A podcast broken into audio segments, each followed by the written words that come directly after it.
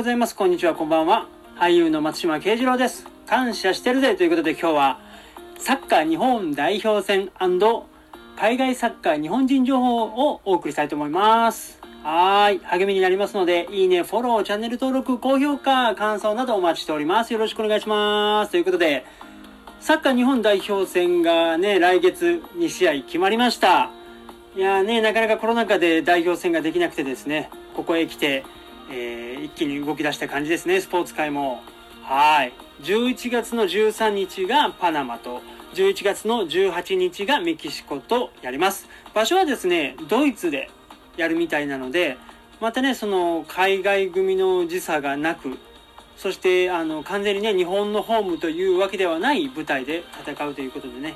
どんどん、なんて言うんでしょう、日本代表のこう、スケールアップ、ブラッシュアップにつながる試合になるんではないかと予想しております。はい、楽しみです。そして、えー、海外の、えー、日本人情報ですね。海外サッカー日本人情報で、最近ね、あの、チャンピオンズリーグっていうのが開幕しましたね。で、そこでまあ、こう、活躍した選手、なかなか活躍できなかった選手、ね、いろいろいるんですけれども、あの、南野選手、ね、日本代表でもよく出てますが、南野選手がですね、チャンピオンズリーグで、そのリバプールというね、もう世界でもトップクラスのクラブチームがありまして、イングランドのね、クラブチームなんですけれども、そのチャンピオンズリーグでやっとね、こう、スタメンで先発出場しまして、ただね、結果がなかなかこう、ついてこずですね、えー、まあ、ちょっと途中交代になり、まあ、ちょっとね、向こうのメディアでも酷評されておりますね。あの、期待度が高かったんですよ。最近ね、すごく調子が良くて、すごく期待が高くて、満を持してこう、スタメンでっていうところでね、こうみんながこう待ち望んでいたんですがなかなかうまくいかずですね。あのクロップ監督も珍しくこうちょっとこう正確性を欠いていたと。試合に入れてなかったと。クロップ監督というのはですね昔あのドルトモントでの香川真司ねもあの見ていた監督でですね今リバプールの監督なんですけれどもなかなかあんまりこう公の場で選手のことをねあんまりこう批判というか悪く言うようなことはない監督なんですけれども、いや、珍しくですね、ちょっとこう、なんつうんでしょう、うっとね、強強めの言葉を発言されたということで、まあなかなかこう、南野選手にとっては厳しい状況に追い込まれてしまったかなと。ただ、南野選手はですね、そういう逆境、もう常に逆境からのこう、跳ね返りがもうものすごく、あの、伸びがね、すごくいい選手なんですよ。今までの結果がですね、そうしてきたので、今回のこのピンチをですね、きっと、あの、チャンスに変えてくれると僕は信じてるので、しかもリバプールっていうのはですね、あの、レアル・マドリードとかバルセロナっていう名前は聞いたことはあると思うんですよ。世界的に有名ですよね。それスペインの、スペインリーグのチームなんですけれども、まあ、言ってしまえばそのイングランドの、の、あの、リバプールとマンチェスターシティですよね。まあ、そういう、そういうようなもんなんで、それぐらいもうビッグクラブなので、まあ、そこのやっぱレギュラー争いというのは、やなかなか熾烈でですね、でもう僕は今後にね、南野選手、きっと跳ね返して、こう、またスタメンの座を勝ち取ってくれるんじゃないかと、僕はね、引き続き応援していきたいと思います。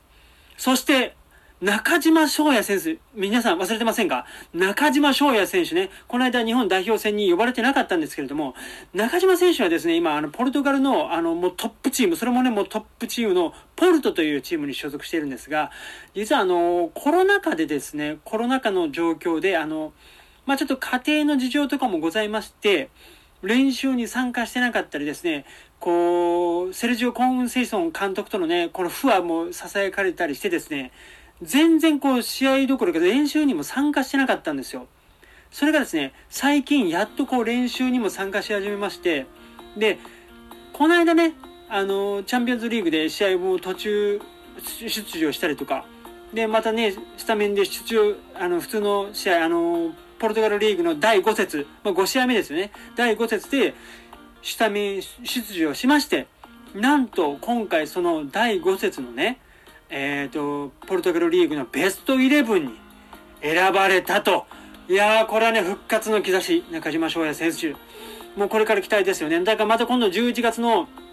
日本代表戦にはね、また呼ばれるかもしれません。非常に楽しみ、中島選手。で、えー、次はですね、えっ、ー、と、遠藤航選手、この間ね、あの、ボランチの選手で、あの、日本代表でも出ましたけど、この遠藤航選手がですね、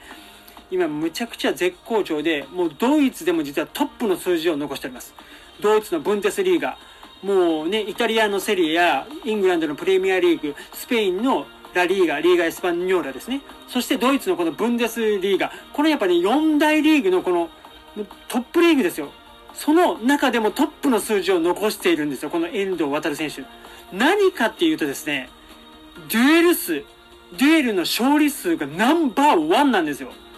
これね、とんでもないことなんですよ。このデュエルの勝利数ナンバーワンっていうのは何かっていうとですね、1対1ですよね。例えば相手がこうドリブル仕掛けてきたところの勝利数ですよね。それが101。これね、ダントツの1位なんですよ。ブンデスリーガですよ。ブンデスリーガのデュエル数ダントツの1位なんですよ。いや、これはね、もうとんでもない。今ね、ちょっと怪我してて、次出れるのかどうかっていうのがね、ちょっとまだわからないんですけれども、今のところはもうダントツの1位。2位がね、確かね、デュエル勝利数が82か85とかなんですよ。で、その中で遠藤選手は101。いやー、すごい。もうね、とうとうこういう、こうトップの数字をね、残せる日本人がこうね、出てきたかと思うと、やっぱりね、これからの日本サッカーもね、いや、明るいなと。いや、本当に思いますね。あの、イタリアのね、セリエやあのボローニャというところに所属しているあの冨安選手ももう今評価がうなぎ登りでして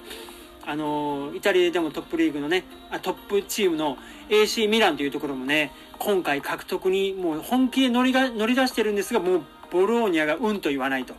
もうそれぐらいですね。もう注目株でしてあのイタリアのプレミアリーグからもねもうもうとにかく何十もうすんごい有名クラブからもオファーが来てる、えー、富安選手今21歳ね。これも日本代表でこの間活躍してましたね。これも楽しみですしあとはね久保建英選手。この間ねあの僕もこのあの放送配信でね言いましたけど1ゴール2アシストあのー、EL ヨーロッパリーグのねデビューしてでそのヨーロッパリーグの第2戦がですねこの後26時55分からですね、まあ、深夜、まあ、3時ぐらいから2時55分からですね試合があるんですけれども、まあ、そこでまた、えー、スタメンスタメンで出るのかこのチャン,、えー、チャンピオンズリーグじゃないですねえー、久保選手のビジャレアルはヨーロッパリーグの方ですね。この第2戦があるので、それも注目ですね。いや、本当にこの間の1ゴール2アシストは痺れましたから、果たして今回はどういう活躍をしてくれるのか、スタメンで出れるのかね、まずそこにね、注目していきたいと思います。はい。まあ、日本人の情報はこんな感じですね。もうまだまだ、こう、ワクワクがね、続く展開になっております。